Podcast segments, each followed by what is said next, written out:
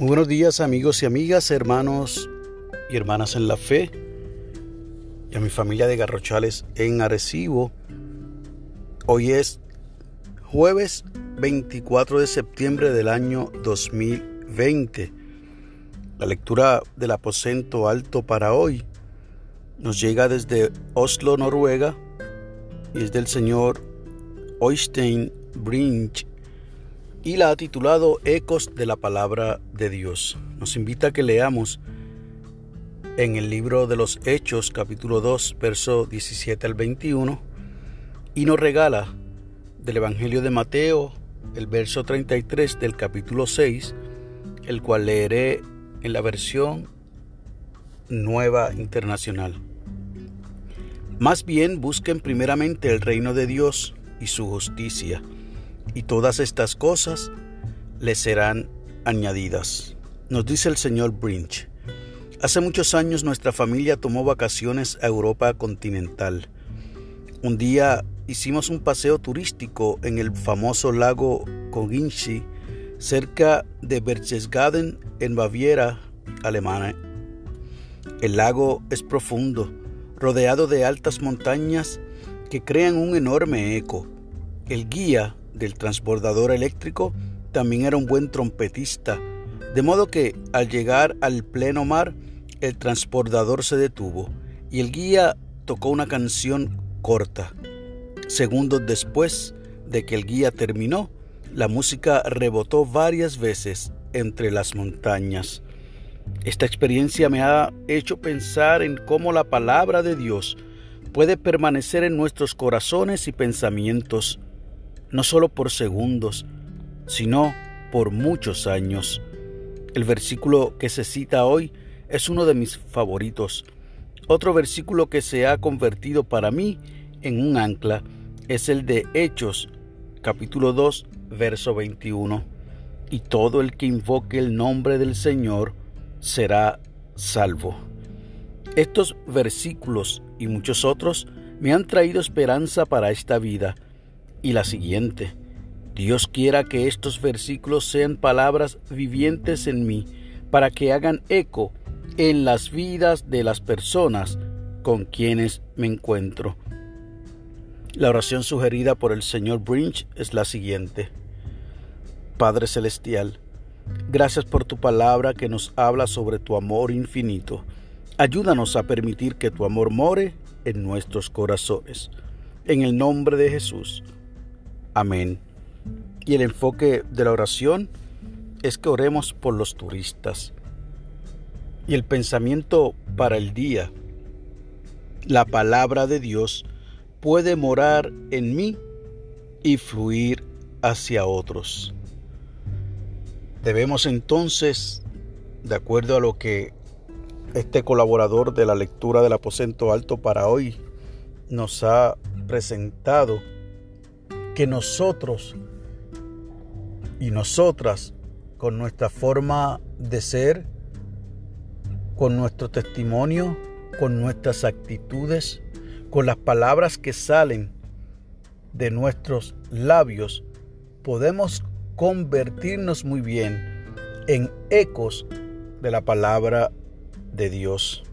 Y así como sucede en lugares como el que visitó este hermano de Oslo, Noruega, en su excursión, ¿verdad? A este lago en Baviera, Alemania, muy probablemente cuando chocan esas ondas que se convierten en ecos, así puede rebotar en la conciencia, en el pensamiento de aquellos que escuchan la palabra de Dios, de aquellos que escuchan un buen consejo de aquellos que escuchan una orientación de parte nuestra. Y es mi deseo que con este ministerio humilde que el Señor ha puesto en mis manos de compartir con ustedes la lectura del aposento alto, haga bien a su vida porque yo simplemente quiero ser un eco de la palabra de Dios.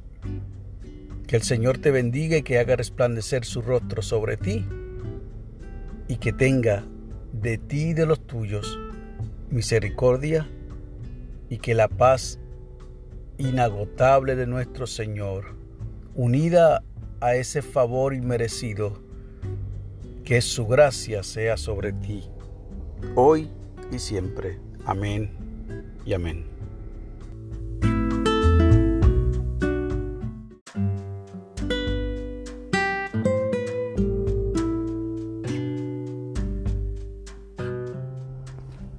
Muy buenos días amigos y amigas, hermanos y hermanas en la fe, a mi familia de Garrochales en Arecibo.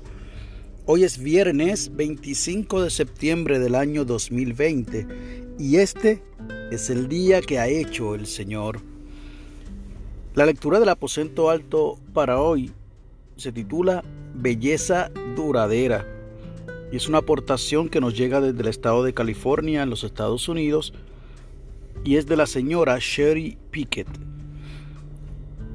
Nos invita a que leamos del profeta Isaías, el capítulo 40, los versos del 28 al 31, y nos regala de la nueva versión internacional el proverbio 31, específicamente el verso 30, que nos dice, engañoso es el encanto y pasajera la belleza, la mujer que teme al Señor, es digna de alabanza. Nos dice la señora Pickett, mi vida no ha sido la misma desde que me diagnosticaron cáncer de mama. Cuando me miro en el espejo, no me gusta lo que veo. Siento que he envejecido 10 años. Mi cabello está corto y ralo, fino y con puntos grises. Mis pestañas y cejas apenas se ven. Es difícil encontrar prendas de verano lindas porque solo tengo un seno. No estaba preparada para los cambios permanentes que causaron la quimioterapia y una mastectomía. Pero a lo largo de esta travesía, las personas me han estado observando. No se fijan en mis cambios físicos, se fijan en mi caminar con Dios. Mi fortaleza, que viene de Dios, ha sido motivo de ánimo para otros. Aunque mi caminar no ha sido fácil, me consuela saber que mi fe está ayudando a otras personas. Como la mayoría de las personas quiero verme atractiva para mí misma y para otros, pero ya que las circunstancias y la edad han cambiado mi apariencia, estoy aprendiendo a mirar más allá de mis imperfecciones físicas. Me veré diferente por fuera, pero mi deseo de agradar a Dios no ha cambiado. La belleza se desvanece, pero mi relación con Dios durará por toda la eternidad. La oración sugerida por esta hermana es la siguiente. Querido Señor, ayúdanos a mantener una relación fuerte contigo durante los tiempos difíciles para nuestro bien y para el bien de otras personas. Amén y amén. Y el enfoque de la oración es que oremos por las mujeres con cáncer de mama. El pensamiento para el día.